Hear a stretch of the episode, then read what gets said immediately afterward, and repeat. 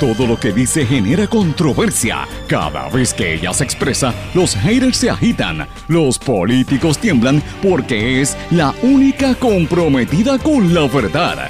Periodista, bloguera, relacionista licenciada, analista de la noticia, escritora y le dicen la provocadora en las redes sociales. Y ahora comienza en blanco y negro con Sandra Rodríguez Coto.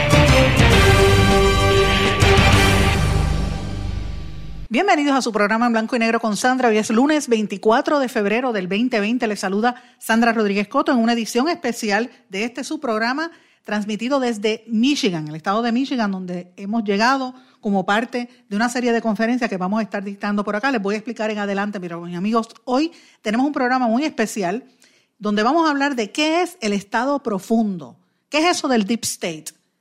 Hoy desde Michigan converso con una de las líderes históricas de la estadidad, doña Miriam Ramírez de Ferrer, sobre ese concepto del deep state, el estado profundo que se entroniza sobre Puerto Rico e impide resolver el problema del estatus. También les explico los eventos que vamos a estar cubriendo toda esta semana aquí en Michigan State University y el Global Speakers Series. Pero hay unas noticias importantes, señores. La ex secretaria de Educación, Julia Kelleher, pidió más de medio millón de dólares en donativos, pero solamente le han donado 420 y la tienen insultándola y tirándole lo peor, los comentarios peores del mundo, la gente realmente no la quiere.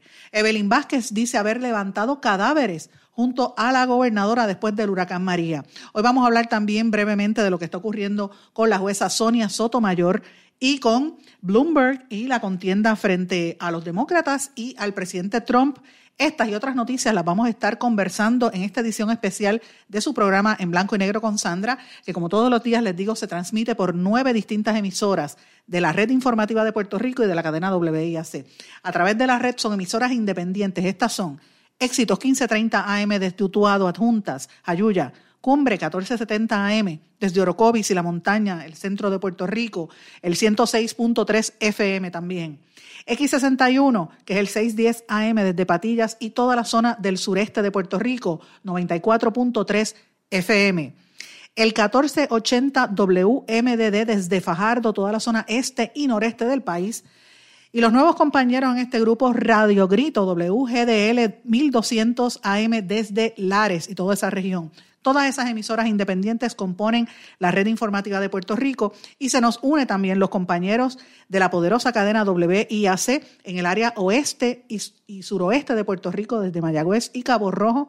Nos escuchan a través de WYAC 930 AM y desde la zona metropolitana y de San Juan nos escuchan por WIAC 740 AM. Siempre les digo, este programa está disponible en todas las plataformas de las redes sociales, las páginas digitales, las aplicaciones de todas esas emisoras.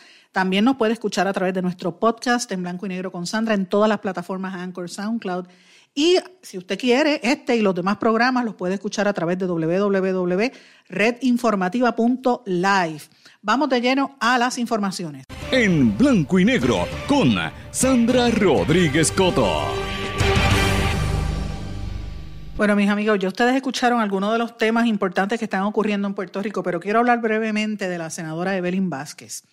Y Evelyn Vázquez es una senadora que durante la época del huracán María, en la cobertura especial que yo describo en el libro Bitácora de una transmisión radial, tengo que decir, y lo digo en el libro, que Evelyn Vázquez me ayudó mucho a contactar y a, enviar ayuda, sobre todo al área oeste de Puerto Rico, que estaba totalmente incomunicada.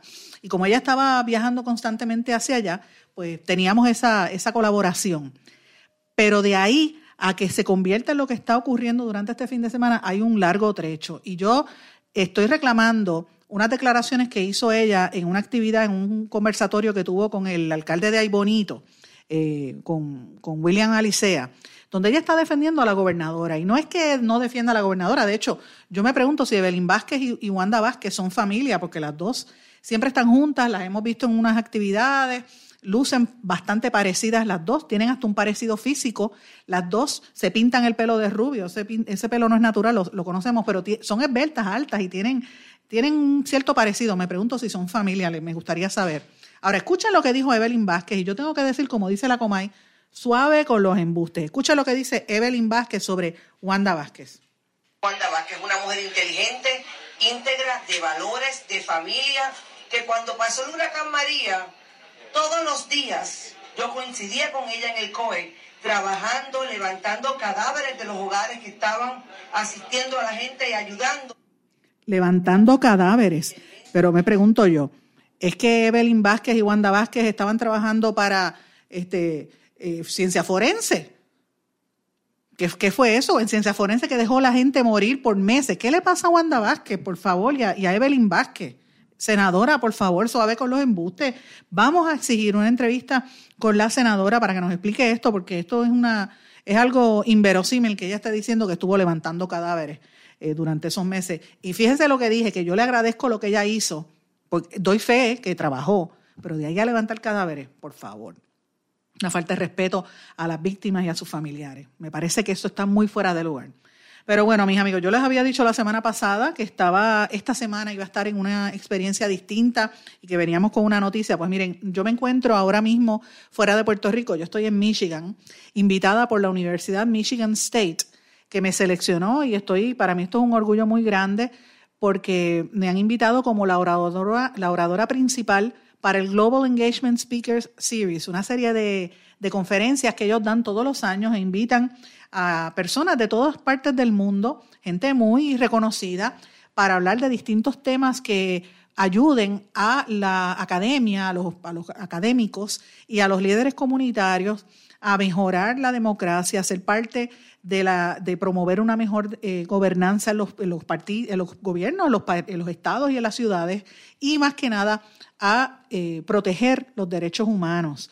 En esta serie de charlas han habido temas como combatir la, la, pobreza, cómo se combate la violencia hacia la mujer, el tema de la trata humana, el tema de la desigualdad social, terrorismo, las tiranías religiosas y mm, también el, tema, obviamente, de la, experiencia de los académicos, el rol del trabajo y, y el trabajo de las universidades y las comunidades con la sociedad civil junto a los gobiernos y las industrias. Yo me siento orgullosísima y para mí es un honor haber sido invitada porque en este, por este foro han pasado gente eh, con dignatarios muy reconocidos. Por aquí pasó hace unos años Stiglitz, el Premio Nobel de Economía. Han pasado de los principales eh, líderes de, la economía y de la educación de todas partes del mundo, del hemisferio asiático, o sea, de Asia, del, hemisferio eh, de Norteamérica, de Canadá, de varios países de Europa, de África particularmente. De hecho, una vez yo concluya, la próxima, el próximo invitado viene precisamente de Uganda. Así que son gente a nivel internacional. Es la primera vez que invitan a alguien del campo del periodismo y las comunicaciones. Así que me siento sumamente honrada por esta, por esta invitación. Yo voy a estar dictando la charla magistral eh, Crisis humanitaria en Puerto Rico, roles y responsabilidades de periodistas y académicos que se va a estar transmitiendo a través de los servicios de streaming de la universidad, que yo voy a enlazar la página en, mi, en mis redes sociales para que si usted la quiere escuchar, va a estar ahí disponible y eventualmente me imagino que también a través de, de algunos de los programas o de www.redinformativa.live. Y yo les había solicitado a ellos cuando me invitaron el año pasado que me gustaría encontrarme con comunidades y con estudiantes. Y ellos prepararon todo un itinerario de eventos bien, bien interesantes desde la perspectiva de los afrodescendientes en entornos coloniales. Yo voy a dar charlas sobre comunicación, periodismo, apoderamiento comunitario y voy a estar trabajando y dándole estos talleres y estas clases a estudiantes de bachillerato y de nivel graduado también. y voy a tener reuniones con profesores y estudiantes de sociología, tecnología, periodismo, literatura y líderes de comunidades negras, eh, indias o Native Americans, latinos y otras. Una de las clases que voy a estar dando es con la etnógrafa Tamara Butler del Departamento de Artes y Letras y el programa de estudios afroamericanos y africanos en esta universidad y del Centro de Política Pública. Eh, y este, el, eh, este primer curso, esa primera clase que voy a estar dando mañana por la mañana es sobre redacción y lengua. Y luego voy a tener una charla de periodismo en la, de ciencias y en la Escuela de Artes y Ciencias de Comunicación que está aliada al Knight Center for Journalism. Me parece bien interesante y luego voy a tener la charla magistral el martes. También voy a estar dando una charla a estudiantes eh, del programa de estudios globales de la diáspora, que eh, el curso lo da una joven puertorriqueña que se llama Yomaira Figueroa, que es una etnógrafa, una socióloga también interesantísimo. Voy a estar visitando comunidades latinas e incluso puertorriqueños que han sido desplazados hacia allá después del paso del huracán María. Así que me parece que, va a estar súper interesante. Estoy bien contenta, bien honrada de estar representando a Puerto Rico y ustedes se van a estar enterando por aquí, por En Blanco y Negro con Sandra. Pero brevemente les digo que hoy tenemos un programa especial. Hoy vamos a estar hablando de lo que es el Estado profundo, como le llaman el Deep State o el Estado dentro de otro Estado. Estos son grupos de poder que de manera coludida hacen como un collusion para llevar una agenda en común en contra de los mejores intereses del, pueblo. Puede ser los militares con el gobierno en algunos países, los clérigos con, los, con los reyes, eh, como en, otros, ¿verdad? A veces los militares, a veces es la, la, policía, ¿verdad? En el caso de Puerto Rico, ¿quiénes son? Según esta persona que voy a hablar a continuación, son los populares y los PNP los que impiden, eh, crean este deep state para impedir que se mueva el tema del estatus. ¿Con quién hablamos? Escuchemos a continuación. En blanco y negro con Sandra Rodríguez Coto. Amigos, en línea telefónica tengo una persona que es eh, uno de los principales tuiteros latinos y puertorriqueños, es una personalidad por mérito propio en las redes sociales pero más que nada es una mujer de muchísimos años de experiencia en el campo político y social y en el tema de la democracia. Muy controversial, mucha gente la ama o la, o la detesta. Me refiero a doña Miriam Ramírez de Ferrer. Doña Miriam, está en línea telefónica, ¿cómo está usted? Sí, este, un saludo Sandra a ti y a todas las personas que nos escuchen. Muy bien, gracias a Dios, siempre en, plan de batalla, todos los días decidiendo que voy a dejar todo esto y todos los días más ya con lo, con los revólveres en la, en la baqueta. La, presenté como personalidad de las redes sociales porque ese es el escenario nuevo de, discusión pública suya. Pues mira, pues te, voy a decir que sí, que es cierto. Y he encontrado ahí pues un espacio libre de, censura, este gratis, gratis totalmente, que lo uso a mi tiempo, o sea, cuando yo tengo un rato lo busco, claro, estoy, estoy empezando a pensar que lo estoy usando demasiado, pero que tiene una difusión increíble. Yo me sorprendí porque no es, no quiero hacer comparaciones, pero hay otro medio social que es más un poco más sociable, donde hay muchas fotos y esto, pero en esta cosa de Twitter, y te admito que yo entré ahí para tratar de influenciar un poco eh, más en la política de allá de Washington, eh, tanto demócrata, pero mayormente republicano, y al presidente, y me ha, resuelto, me ha resuelto.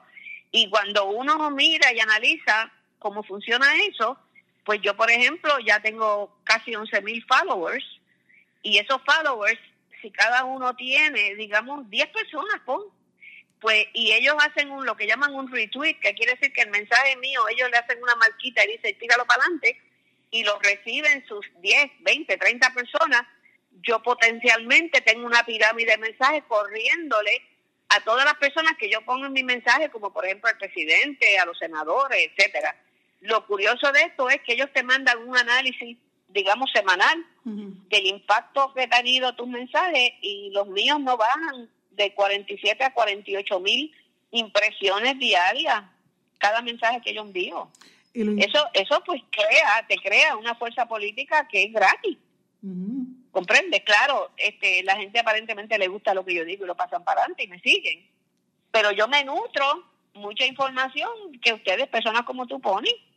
Porque yo sigo creyendo y pensando que para que el pueblo se pueda apoderar tiene que tener conocimiento, frase que no es original mía. Es de Jefferson, que dijo knowledge and powers. Y yo, mientras más lo pensé, yo dije, yo me voy a. Eso, eso va a ser mi línea de, de, de, decisiones, de, de tomar una posición. Darle conocimiento a la gente para que la gente sepa, sepa votar, sepa votar por quién van a votar. Tú tienes que saber si tú vas a votar por alguien, si esa persona piensa igual que tú, porque cuando a esa persona le toca votar en la legislatura, lo que vote te va a afectar a ti. Así o sea, es. para darte un ejemplo. Y yo, el, cada vez que usted escribe un tweet, la gente reacciona de manera visceral. Y obviamente, a diferencia de los políticos y mucha gente, incluso reggaetoneros también y artistas que cogen en las redes sociales y compran los, los seguidores, por decirlo así, pagan para tener seguidores. El, el, yo he visto que el suyo ha crecido de manera orgánica, pero eh, cada vez que usted dice algo, doña Miriam, usted levanta un avispero. Y usted ha hecho unos comentarios de dos temas, y por eso es que la traigo al programa, dos temas particulares. Número uno, el proceso este de, la desinformación que hay en Puerto Rico, o sea, cómo la gente sigue actuando desinformado. Y número dos, Eh, número dos, el tema del el proceso electoral per se aquí. O sea, las elecciones de quiénes son los, la selección de quiénes van a ser o quiénes son los que están vislumbrándose como candidatos. Bueno, mira, yo, yo vengo hace años haciendo una observación, primero porque el primer enemigo que yo me encontré en Washington fueron eh, todas esas personas que utilizan a Puerto Rico de paraíso fiscal. Y cuando digo personas, también hablo de personas corporativas este, compañías que inclusive a veces lo que tienen en Puerto Rico es una sola oficinita o algo así, pero han podido desviar todos los fondos de, beneficios que reciben a través de, de, estos privilegios contributivos, como por ejemplo Microsoft, que está ahora mismo multada y está señalada por el Departamento de Tesoro de Estados Unidos. Este, y toda esa información la empecé a recolectar yo con gente que me la dio en la isla, lo sometimos a Washington, a los comités del Senado, etcétera, y eso pues a catapulted, como dicen, eso ha, producido una pirámide de, investigaciones y de cosas, y eso, eso eh, eso te lo puedo explicar con detalle más, adelante para que tú eh, tengas toda la información. Pero a lo que voy es que dentro de Jones, en tropezarme con esos este, representantes de ellos y cabilderos costosísimos, cabilderos de millones de dólares al año en, en honorario, en Washington, cuando vengo a Puerto Rico y empiezo a observar el campo político, me doy cuenta que ellos tienen sus candidatos que ellos quieren en las posiciones clave. Y que esos son los que ellos ayudan, pero que curiosamente el partido, los partidos dócilmente eh, aceptan eso, eh, la estrata política que le sigue al líder, están todos alineados con ese líder y nadie los reta ni nada porque esa es la persona que se quiere y yo noto que lo juegan de una silla a otra y uno está aquí hoy, mañana lo ponen acá, lo sacan, lo llevan. Cuando no están en una posición política, los tienen en posiciones este, de salarios y contratos altísimos. Te voy a dar un ejemplo, Fortuño. Fortuño fue comisionado residente, de momento lo traen para ser gobernador, de momento lo pasan para allá, ahora es cabildero, ahora es esto, hasta lo otro. Lo mismo pasa con Pierluisi, primero era comisionado residente, ahora lo ponen a correr para gobernador, lo pusieron ya a correr para gobernador en una ocasión. Cuando no está de gobernador lo ponen de asesor de la Junta, o sea, como si en Puerto Rico no hubiera más nadie. Y entonces Aníbal Acevedo, que, que está forrado y de chavo, me imagino, porque Aníbal salió bien de aquel revolú y tenía, tenía chocados unos cuantos chavitos ahí. Ahora le dicen, ahora te toca a ti, ahora necesitamos allí. Y no aparece ni un solo popular capaz de retarlo, porque sabe que ya eso es lo que es. y, no aparece ni un solo, está, está este, corriendo Wanda Vázquez contra Pierluisi, pero Pierluisi lo pusieron ahí, lo pusieron ahí y no hay más nada. O sea que usted cree, se acabó. ¿Usted cree que indistintamente gane Pierluisi o es lo mismo? No, no, no. La, la política pública en Estados Unidos va a ser la misma, mantener el paraíso fiscal. Y el paraíso fiscal es el gobierno de Puerto Rico tiene que bregar con, con grandes corporaciones y millonarios que no pagan contribuciones, esquilmar a la clase media y al pobre el máximo en IBU y en esto y en, y en, en, grandes este, facturas de servicios públicos, etcétera, porque esa gente no paga nada de eso. Cuando te pasa un millonario que no paga contribuciones por una carretera, tú eres el que tiene que llenar los hoyos y las luces las pagas tú y si la policía lo protege para que no le pase nada, lo pagas tú ese salario. Y cuando va a buscar un servicio público, lo pagas tú. Y yo, mira, yo no soy ni comunista ni socialista, pero es que eso no se ve, eso no se ve más que en los sitios más primitivos políticamente. Entonces, para tú apoderar a ese pueblo, que viene décadas, si no decir un, un centenar de años, pero por lo menos décadas, obedeciendo a un partido por razones falsas, por colores, por tradición, porque del vientre de mi madre, y entonces si es azul es azul y si es colorado es colorado, es verde y se acabó, aquí no hay más nada. Pues tú sabes el trabajo que te cuesta abrirle los ojos a esa persona que eso no es en su mejor interés. No es fácil, es como si fuera una traición familiar, que tú le digas, mira, analiza, si tú, por ejemplo, si tú no crees en el aborto, tú no puedes votar por nadie que cree en el aborto. Aunque sea un partido del color de, de tu abuela, no puedes. Y eso para darte un ejemplo sencillo. Pero si tú no crees en otras cosas, pues esa persona no es la persona que tú tienes que poner ahí. Doña Miriam, pero en el caso este, que es un tema que usted ha traído desde hace muchísimos años, yo recuerdo hace más de 20 años y, y más recientemente he visto cosas que usted ha escrito en su, en su página, MJ Report, que recomiendo a la gente que la busque.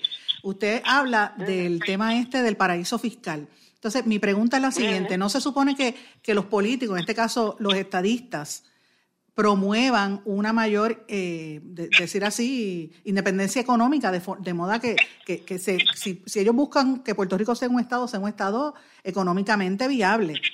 Pero por lo que, por lo que he visto y por los comentarios que he leído de lo que usted escribe, eh, es todo lo contrario, es, fomentar que se el mantengo, que es uno de los principios de los populares. ellos, todos, ellos todos están en esa onda no estarían en las posiciones clave, se cuelan los más chiquitos se cuelan los más chiquitos y siempre y cuando tengan una lealtad incondicional a mantener los grandes en su silla. Esa es la única forma que se cuela un chiquito. Un chiquito que vaya pensando por su propia cuenta, ese no entra. No entra en ningún lado. Pero mira lo que pasa con el paraíso fiscal. El paraíso fiscal se vende con la idea de que todo ese dinero en Puerto Rico, pero ese dinero no se queda en la isla. O sea, ningún estado tiene paraíso fiscal y la gente no se va para más ningún lado más que para algún estado se quisieran quedar en Puerto Rico, pero la economía de los estados es lo que les, permite a ellos ganarse unos chavitos y vivir bien y tener buenas escuelas, etcétera. O sea, el paraíso fiscal, hagan un search en internet, este, en lo que llaman el offshore tax haven. Busquen para que ustedes vean todo el daño que ha hecho, eh, destruyó a Grecia, a Irlanda.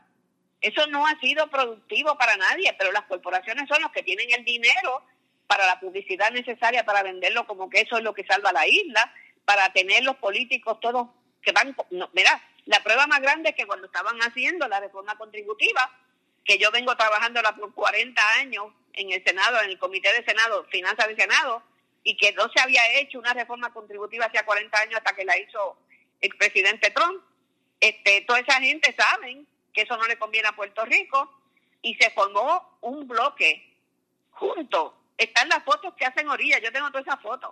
Cuando estaba Roselló, con Aníbal Acevedo, con García Padilla, con todos ellos en bloque con un solo mensaje, peleando para que mantuvieran a Puerto Rico como, como foreign, para mantener el paraíso fiscal. En bloque. Cuando que está, eso está en totalmente el lado opuesto a una solución del Estado, cualquiera. Ok, vamos, vamos por parte, doña Miriam. Lo que usted está tratando de decirme aquí es que el, tanto el Partido Popular como el Partido Nuevo Progresista no les interesa la solución del estatus, sino mantener la dependencia. El pueblo sí le interesa la solución del estatus, pero la gente que ellos eligen y mantienen en el poder no, no, porque están en lo peor. O sea, esa gente ya tiene la ayuda económica y el respaldo de los que los ponen ahí y salen muy bien de ahí. Yo no he visto que haya entrado allí nadie pobre haya salido pobre. O sea, ellos están protegiendo su, su ellos están protegiendo su modo vivendi y su bienestar. Y entonces, para eso, para poder ganar, para poder ese estilo de vida, para poder todos los beneficios, ellos tienen que responderle a los que le dan los dineros y los consiguen que, que los elijan. Pero ellos están jugando a todas las fichas. Ellos, que son, que llamo el Deep State, que, que ahora ya se conocen en Estados Unidos, porque también en Estados Unidos tienen, están haciendo, tratando de hacer lo mismo, ellos ellos le dan el mismo dinero que le dan a uno que al otro. Ellos lo que tienen es que, que cualquiera que gane le responde a ellos. Da lo mismo quien gane. Por eso es que cuando los necesitan, ellos no pelean, van juntitos, cogidos de manos a Washington a pelear por las mismas cosas que ellos están sirviendo de cabildero. Y como, como el Congreso es un cuerpo político, ellos respetan que el que va allí, que el pueblo le ha dado el voto, está hablando por el pueblo. Eso el pueblo tiene que entender que cuando un político usted lo elige, sepa que va a hablar por usted en Washington, en los foros, en todos lados. Y eso, eso usted tiene que asegurarse que habla con usted. Si no habla con usted, ese no es el candidato suyo. Doña Miriam, y la realidad que y en esa realidad del deep, del deep state, ¿verdad? Y, y, la política del gobierno de Trump que está extremadamente cautelosa de entregarle dinero a los puertorriqueños, eh, muy desconfiada de lo, por el tema de la corrupción aquí. Han nombrado un almirante, viene otro, otra persona más que, que de hecho Samot, el que estaba en la Junta de Control Fiscal, estuvo cabildeando por eso y nombraron a este señor de afuera, este, este almirante. Eh, ¿Usted cree que la solución del estatus está cada día más cerca o la vemos cada día más lejos? Por esta, no, no, no, es que no les va a quedar más remedio, tienen, tienen que resolverlo. Puerto Rico no puede seguir así. El, y, y, el, y la, el, el, de eso el, el gobierno corporativo está perdiendo este favor en el pueblo americano, está, está perdiendo favor inclusive con los demócratas. Y déjame decirte, el, la, el Deep si ustedes buscan la definición, es una mezcla de cabilderos, corporaciones y millonarios intentando gobernar para proteger sus intereses. Y yo soy capitalista. Yo entiendo que tú tienes que proteger las corporaciones y todo eso, pero no a cuenta del pueblo. Tiene que haber un happy medium como ha sido toda la vida. Y, y la, la Vox Populi en Estados Unidos es que Deep State es enemigo brutal de Trump porque no lo pueden controlar. Y yo me lo creo que es así, por lo menos esa es opinión que yo tengo. En el caso de Puerto Rico y los chavos, Chica respondió al llamado de la gente de Twitter. Eso parece que un poco increíble. A los miles y miles de gente en Twitter retuiteando, pidiéndole que nombrara a alguien y no mandara a los chavos, es, conocido. Y él, eso fue lo que él hizo. O sea, que respondió a eso, doña Miriam. los chavos van, pero van controlados. Y, yo no creo que haya una persona en Puerto Rico que pueda decir que no quiere eso. ¿Qué van a hacer? ¿A darse otra vez al, a los líderes políticos para que ellos lo gasten? Vamos a ver, doña Miriam, no se retire de línea, que tengo que hacer una pausa, pero nuestro regreso seguimos hablando de este tema. No se retiren, el análisis y la controversia continúa en breve, en blanco y negro, con Sandra Rodríguez Coto.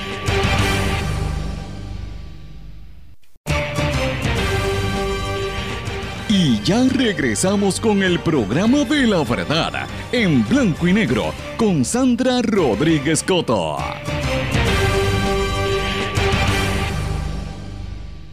De regreso en blanco y negro con Sandra, estamos en línea telefónica desde en un punto de los Estados Unidos, yo ando en Michigan y ella está en el estado de la Florida, doña Miriam Ramírez de Ferrer. Doña Miriam, estamos, estamos en el mainland, no estamos en la colonia. Bueno, estábamos hablando de lo que se llama el Deep State y cómo esto afecta a Puerto Rico, ¿verdad? Pero en términos de las próximas elecciones, ¿cómo usted ve el panorama para las próximas elecciones? Bueno, yo, yo el panorama, que, la opinión que yo tenga es sumamente única mía, pero el reflejo que tengo yo de la gente que me llama continuamente, y yo le cojo la llamada a todo el mundo, es que como que no saben qué hacer, claro. Eh, todavía la gente no han aprendido eh, la mayoría, por lo menos la generación un poquito mayor, o sea, los muchachos son más, más libres mentalmente, no han aprendido a romper las lealtades con sus partidos. Así que cada partido sabe que tiene eh, seguro unos votos incondicionales, hagan lo que hagan, lo cual es triste, pero es así. Eso lo tienen ellos, ellos saben con lo que cuentan. Ellos están bregando con un por ciento menor que puede que brinque de un lado y brinque al otro este, yo creo, lo que me llega a mí es que la gente no está contenta con los candidatos disponibles, con ninguno, ni a los partidos nuevos siquiera. Así es.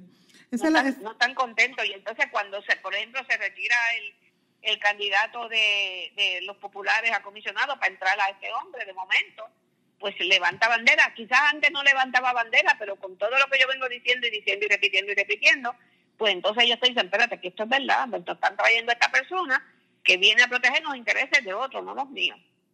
Doña Miriam, en el caso del Partido, del partido Nuevo Progresista, ¿cómo usted ve la contienda entre Pierluisi y, y Wanda Vázquez? Bueno, este, yo quisiera que hubieran un poquito, que hubieran por lo menos uno o dos más corriendo, porque aparentemente mucha gente pues no tienen todavía suficiente conocimiento ni están seguros que quieren a Wanda Vázquez, pero también están igual con Pierluisi, también miran a Pierluisi como un elemento y un agente de los grandes intereses. Este, Pierluisi tuvo su turno al bate y no hizo nada en Washington para la estadidad. No hizo absolutamente nada. No hay nadie setando a Jennifer González, que tampoco ha hecho nada más que presentar. Tú sabes que cuando tú presentas un proyecto, eso no, eso no sirve para nada.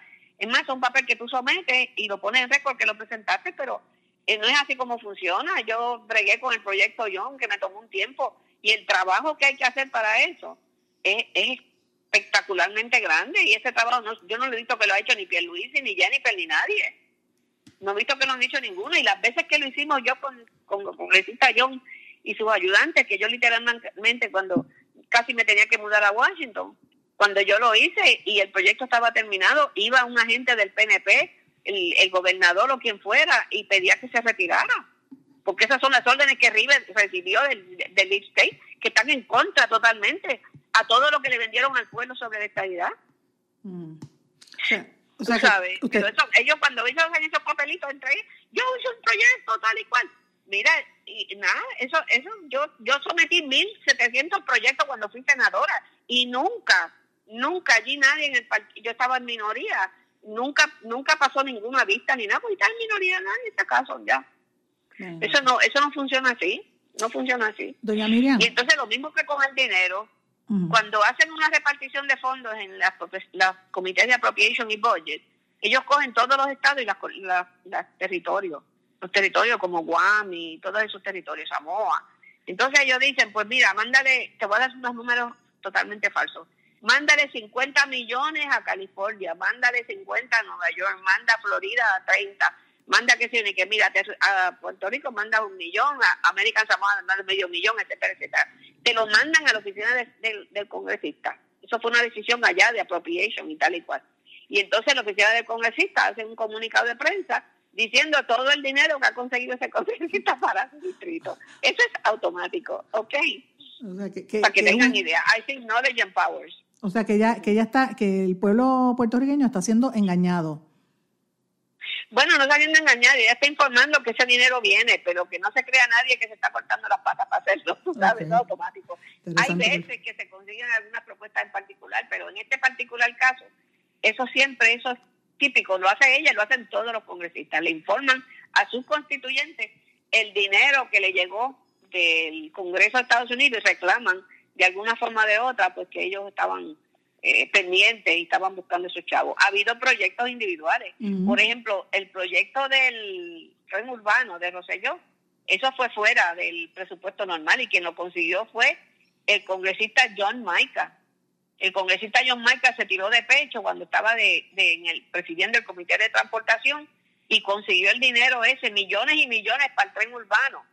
Y luego, al cabo de dos o tres años, le dan millones y millones ahora a Stephanie Murphy, que es de Vietnam o no sé dónde, una congresista, para que le corriera en contra y lo tumbaron. Imagínate. Doña Miriam, y, pero para poner en perspectiva, ya que usted tiene tanto conocimiento del, del, de cómo se, el intrínguli allí en Washington, eh, quiero hablar primero de los demócratas. Yo sé que usted es republicana, pero ¿cómo usted ve la contienda demócrata? Eh, entre, entre ahora Bloomberg con toda la pauta publicitaria que le está haciendo y, y eh, el, ¿verdad? Bernie Sanders, Biden. ¿Cómo usted ve esos candidatos? Mira, eh, este, yo estaba hablando con un americano, amigo mío, cuando todos somos americanos, yo no debería decir así, pero es un gringo, vamos a ponerlo así, de Washington sobre los demócratas y la pelea que tienen, que yo lo llamo un catfight allí en la, en la pero sí, me, me recordó que uno tiene la memoria corta que cuando Trump corrió era el menos probable de ganar, porque estaba corriendo contra Jeb Bush, contra una serie de personas conocidas, eh, con experiencia política y tal y cual, y Trump llegó allí como una tormenta insultando a todo el mundo, insultaba, le dijo a Fiona, una mujer que muy querida en el Partido Republicano, este, ¿verdad? Una, mujer normal, y le dijo que era fea, que no podía ser presidente, o sea, yo estaba en shock, yo le hice campaña en contra de todo como loco porque yo dije, eso, esa persona no puede llegar a la presidencia y ganó. Y ganó porque la gente vio algo en él que yo no vi hasta después, que era que podía con esa personalidad ponerle en jaque mate a gente que están, vamos a ponerlo al deep state, vamos a ponerlo así por, por definir algo. Bueno, pues yo ahora mismo estoy en shock viendo los debates demócratas, me han parecido como que la gente está insultándose unos a los otros, este la Warner le cayó encima a Bloomberg. Este el Biden el Biden a veces está por las nubes otra vez está en la cola. Este o sea que veo esto bien bien bien fluido. El Buttigieg ese que casi, aquí todo el mundo bromea como que casi no se puede saber decir el nombre de él. Es el mejor que habla el mejor presentación que tiene pero por el hecho de que tiene esposo pues parece ser que hay un sector grande en Estados Unidos que todavía no se siente cómodo que el presidente tenga un primer este esposo, como quiera que lo llamen, un primer caballero, lo que sea. Así que cada cual tiene su pequeño defecto. A mí me gustaba mucho una señora que se llama Amy, pero parece que no ha tenido suficiente empuje y dinero para poder combatir contra los otros. ¿Y qué le parece a usted? Eso puede eh, favorecer a Trump, porque Trump ha ganado adeptos precisamente porque eh, eh, tiene parece que tiene una capacidad de trabajo increíble él puede tener como siete o ocho cosas corriendo a la vez. Y se ha enfrentado a los a, los, a Ucrania, Irán, Irán, se ha enfrentado a los chinos, se ha enfrentado a los mexicanos, se ha enfrentado a los a Corea del Norte. Y los ha, este, los ha insultado también, doña Miriam.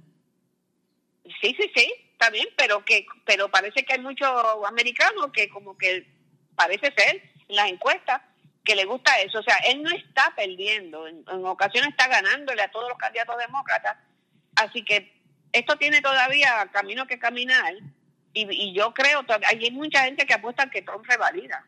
que de seguro que revalida. Este, y ahora Bernie Sanders está arriba, pero Bernie Sanders, este, la campaña que le llevan en contra a sus propios este, correligionarios que están corriendo contra él, más el hecho de que tuvo un infarto hace como dos o tres meses y que es viejito, pues lo van a tratar de, lo van a tratar de, de sacar en la campaña. Yo presumo que en algún momento, si gana la primaria, eh, escogerá un candidato de vicepresidente que le pueda neutralizar el hecho de que si él se muere, ¿quién va a ser el gobernador? El presidente. Presumo que él tendrá la inteligencia de hacer eso. O sea que yo ahora mismo, yo ahora mismo yo creo que esto está, ahora vamos a decir que yo lo veo 50-50 en este momento. Para, para usted dice para los demócratas, que no se puede identificar. Para demócratas y republicanos, para los demócratas ahora mismo, este, yo creo que está entre, entre Bernie y Bernie, porque yo no creo que la Warren la Warren pierde la tabla cada ratito y a veces dice disparate y se lo sacan en, se lo sacan en cara bastante. Este que a mí a mí hasta cierto modo me gusta, o sea, yo no no tengo una contra esa señora.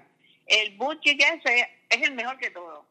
Lo que no sé es si tiene ahora mismo Buttigieg. Buttigieg. Ese cuando habla a mí me tiene convencida totalmente. Es joven, lo único que es el alcalde de un pueblito, no.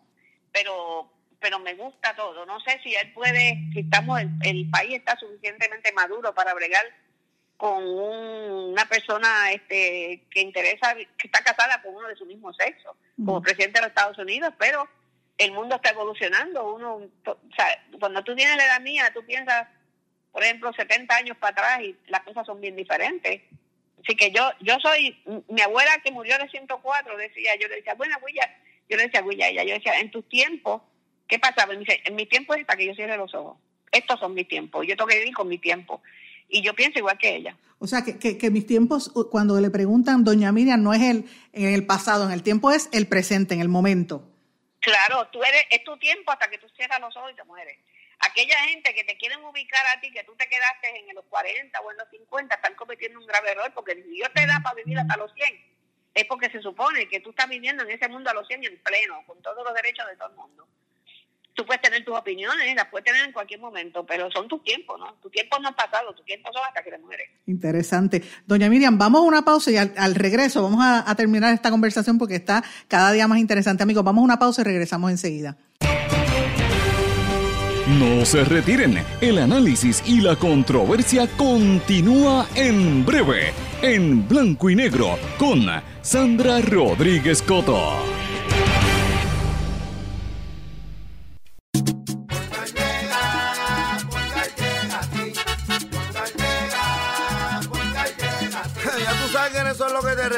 Pero ahora botaron la ola, porque ya no importa en qué parte de la isla estés. Si tuviste un accidente, mi gente de Poingal le llega a tu casa o trabajo para que no te complique. Con servicio en todas partes de la isla y el mejor servicio al cliente. Por eso y mucho más, yo Piru lo digo, yo quiero Poingal. ¡Duro!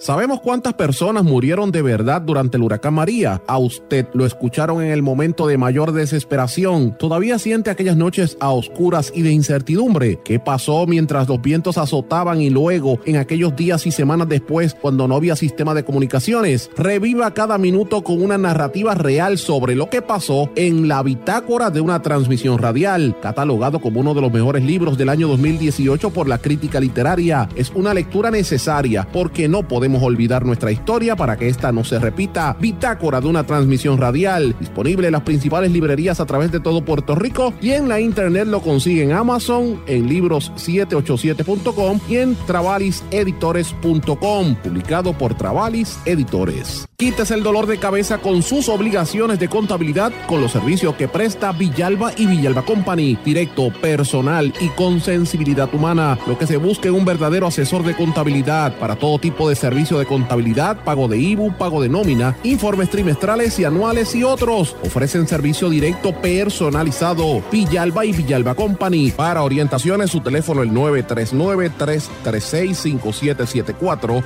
939-336-5774.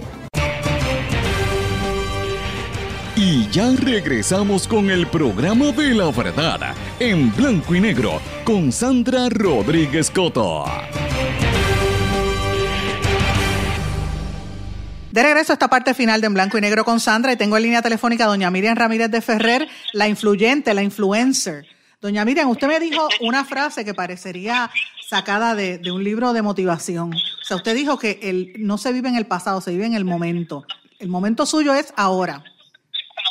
Claro, el momento de cada uno es el momento que lo está viviendo uno. Uno no, a uno no lo pueden ubicar como si uno fuera una reliquia del pasado que se quedó con el agua ahí. Y eso, eso es el recuerdo de muchas cosas que me enseñó mi abuela, que ha sido una inspiración para mí en la vida, que murió de 104 años y fue porque se dio una caída y cogió cama y ahí pues ya le dio una pulmonía. Este, cuando yo nací el 24 de junio, en la víspera de San Juan, el día de San Juan, este, el médico que salvó a mi madre, que después no pudo haber nacido porque por poco se muere, mi papá era militar y como tenía acceso a penicilina, eso fue lo que le salvó la vida, si no yo hubiera sido eh, no hubiera, sido huérfana de madre de nacimiento. Este, y entonces eh, nací el día de San Juan, el médico que operó a mi madre le hizo una cesárea de emergencia, se llamaba Juan Noguera, en Caguas, y mi abuela se llamaba Juana, entonces me pusieron Miriam Jean, gracias a Dios y la Virgen, para no ponerme Juana, que es un nombre bonito, pero que me gusta más el Jean. Y mi abuela, como yo sabía todo el mundo que yo iba a ser hija única, este para vida, para toda la vida. Mi padre le dijo a mi madre, esa nos va a dar, y mi padre me repetía esa frase, me dice que él mi mamá le lloró diciéndole no vamos a tener más hijos, pues yo maté y todo. Y él le dijo, no te preocupes, que esa nos va a dar y nos sobra. Y él dice, mira, pero te pasaste de la línea, ¿sabes? Me dijo mi papá de viejo. Pero la realidad es que yo pasaba mucho tiempo con mi abuela porque mis padres eran jóvenes. Los primeros años de vida, a pesar de que viví en Curazao, Después a mi padre lo transfirieron a Henry Barak, después a Buchanan, después a Corea. Y tuve la oportunidad de estar mucho tiempo con mi abuela. Eh, yo nací en Caguas. Ella vivía cerquita de la plaza. Era una persona muy, muy conocida del vecindario porque tenía una salida y unos arbustos increíbles. Y ella, pues, esa fue la, los, los hijos de la primer viudó y esos hijos de primer matrimonio se fueron todos para Nueva York. Fueron la generación que se fue para Nueva York en los, en los 30 y los otros detrás se fueron un poquito detrás. Mi, mamá fue la, más pequeña y la más allegada a ella. Y mi abuela tenía una serie de ocurrencias de cosas que nunca se me han olvidado. Y una de ellas es que yo una vez le digo, yo le decía Guilla, no sabe nadie por qué, ni yo tampoco. Y yo decía, ven acá, Guilla, este, cuéntame, cuéntame cómo eran tus tiempos. Y me dice, ¿qué tiempo? Yo no tengo tiempo, mi tiempo es el de ahora. Y hasta que yo no me muera, estos son mis tiempos. Así que no hables de mis tiempos porque yo no, yo no me quedé por allá, yo estoy aquí viviendo y mi tiempo es hoy, esto es lo que hay ahora. Y yo, se me ha quedado en la cabeza, yo siento igual. Este es mi tiempo, que yo no crecí viendo personas casándose unos con los otros, que, bueno, te voy a decir más, cualquier este acto de intimidad personal en público era censurada cuando yo era chiquita, tú no le cogías la mano a ningún novio delante de la gente. Menos darle un beso. No, no, de eso, eso era como peor que tener un hijo clandestino por ahí en un pasto. O sea, nada. Y fíjate tú cómo evolucionado. Ay, ¿qué tú me dices de la ropa? ¿De la qué? De la generación mía, cuando salían de la casa, los papás te miraban y la mamá a ver si a ti no se te veía ni un pedacito de carne que no se pudiera ver. Y nada te podía quedar apretado. Y uno vivía con eso. Pues mira, eso cambió. ¿Verdad? Y la gente tiene, para poder vivir con el mundo que tenemos y adaptarnos a, a, las cosas del mundo, hay que aceptar que el mundo está cambiando y tratar de, sobrevivir en ese mundo. No te tienes, no estás obligado a tú hacer eso, porque ese es el derecho que te da Dios, que tú no haces lo que tú no quieres, pero que lo hagan los demás, pues es un derecho que ellos tienen. Doña Miriam, pero todo esto que usted me está diciendo es materia, es material para un libro. ¿Usted no, no se ha propuesto escribir algo sobre su experiencia de la vida? Mira, yo te estoy buscando a ti, te, voy a conquistar para que te vengas para acá y me lo escribas, porque Eh, yo guardo todo papelito y todo papelito. Yo tengo hasta los papelitos que yo escribía en el primer grado, así que es una cosa enfermiza. Pero lo más importante que yo tengo es toda la documentación de todas las cosas que yo he hecho en Washington en los últimos 40 años, que no los quiero para, para inmortalizarme, sino para educar al pueblo, de cómo se hicieron las, la, la, los proyectos que se hicieron, qué fue lo que pasó en el behind. Por ejemplo, yo le pedí al presidente Bush que dijera que quería la estadía para Puerto Rico cuando hizo su primer mensaje de la Unión y lo dijo. Y es la única vez que lo ha dicho nadie, ningún presidente ni nadie. Y, y lo dijo porque yo se lo pedí, pues entonces yo le pedí que me diera copia del, del discurso completo y donde él la frase la había puesto a mano porque sus ayudantes no querían que lo dijera, y él lo dijo, los asesores. Y él lo dijo y me dio, me firmó el de eso diciendo, este, esto lo hice por ti. Y yo tengo una cantidad de memorabilia que sí debieran ser parte de uno o dos libros, porque tengo información ahí que el pueblo tiene que saberlo. Información y a veces me han dicho, pues mira, yo me acuerdo que un senador independentista, que no era Fernando Martín, era otro, no me acuerdo el nombre de él ahora. David Noriega. tú te acuerdes. Ah, bueno, representante David Noriega. No, era senador. Ah, senador, perdón, senador. no, no escuché. No, no, no, Se me olvidó el nombre de él, él tiene que haberse muerto, no sé. Y él me decía, mira, cógete una grabadora en el carro y sigue hablando. Y lo estaba pensando hacer, porque es que, pero los documentos que tengo, que lo estoy poniendo en orden, ahí está toda la evidencia. Voy a tener que ir un día a brincar para allá para verlo. todas las cosas que se hicieron en Washington, y la mayor parte de ellos, el 90%, fueron este, frenadas y, y, rechazadas por el partido. Y es que empiezo yo a ponerme rebelde con el partido estadista, porque yo la primera vez que fui logré algo, fui feliz pensando que todo el mundo se iba a poner contento y ahí empezó la guerra contra mí. Para callarme, para tratar de sacarme de allí, para tratar de que yo no pudiera ir allá, para cerrarme puertas, para desacreditarme, para quitarme la influencia, pero llegaron un poquito tarde. O sea que usted así, usted eh, se siente víctima incluso del, por lo menos del PNP. Bueno, yo no me siento víctima porque a mí no me enseñaron a ser víctima de nadie. Yo encuentro que la lucha por la estabilidad ha sido víctima de los engaños del partido que no han hecho, no, no quieren ni consejo. Fíjate tú que a mí no me nombran a nada. Ellos, eh, bueno, ya no encontraban a quién más nombrar, todo el mundo se le fue de la cosa de igualdad, a mí nunca me lo ofrecieron. Jamás. Cuando corrí para comisionada, yo estuve como seis meses con gente cogiendo endosos hasta las cuatro de la mañana, eran diez mil endosos. Y cuando vieron que yo estaba en las encuestas que salen ustedes por ahí por radio y eso estaba saliendo bien, un viernes por la noche en, un jueves, un viernes por la noche estábamos en sesión y salió corriendo Norma Burgo y un montón de gente para casa de O'Neill y entonces estaba Quique Cruz. Y de allí, Quique Cruz quería como que correr también, y entonces de allí este, hicieron una conferencia de prensa por la radio diciendo que habían decidido allí poner a, a, a, a Fortunio para candidato y que le van a respaldar todos ellos. O'Neill y todo el mundo estaba respaldándolo allí a esa hora, un viernes, y el día último para entregar los 10 mil endosos era creo que el, sábado o el, o el, día siguiente. Y el sábado o el día siguiente, Fortunio tenía los 10 mil endosos. O sea, que eh, usted, eh, podríamos decir y concluir, la gente que nos está escuchando, que usted, por decir la verdad, los estadistas la han censurado y, más que los estadistas, el, el, Deep State, esa gente que controla el gobierno. Los peones del Deep State se han asegurado de no darme a mí nada que me pueda este, dar algún título, a pesar de que yo corrí para senadora y gané, este, por, parece que todavía pues no habían, no habían identificado el problema. Y entonces cuando ellos, ellos tratan por todos los medios que yo no tenga ningún título ni nada que me dé acceso. Porque acuérdate que allí se van todos los que están. Y si tú llegas allí y dices que eres senadora, pues tú tienes un rango para que te reciban. No es lo mismo que si tú vas buena del pueblo. Claro, y, y el problema es que Ahora usted tiene el acceso en las plataformas digitales y sociales, usted dice la verdad y, está poniendo a la gente a pensar. Ese, ese es el peligro bueno, para una ellos. ventaja, Sandra, que todavía aquí, llegue, allí quedan dos o tres viejos bien viejos que son amigos míos, que son los que tienen más poder en Washington. Así es, así mismo es. ¿Entiende? Y entonces esa gente, por ejemplo, Don Young es el dean of the, of the house, porque es el más viejo de todos los congresistas. Y yo cuando voy a Washington, yo no tengo ni que hacer cita con Young, yo me meto en la oficina allí como Juan por mi casa. Así ¿Entiendes? Una relación bien, bien, bien personal que empezó en el 1980.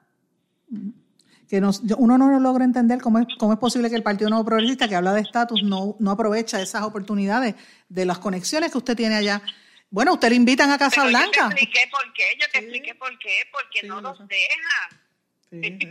yo sé. y lo lindo del caso es que yo al principio me di cuenta que usaban unos argumentos bastante sólidos. Uno de ellos era, mira, si quieres volver a ganar, mejor es que dejes esto un poquito frío, porque para que para coger los votos de los populares, porque se asustan con la estabilidad, eso es uno de los argumentos.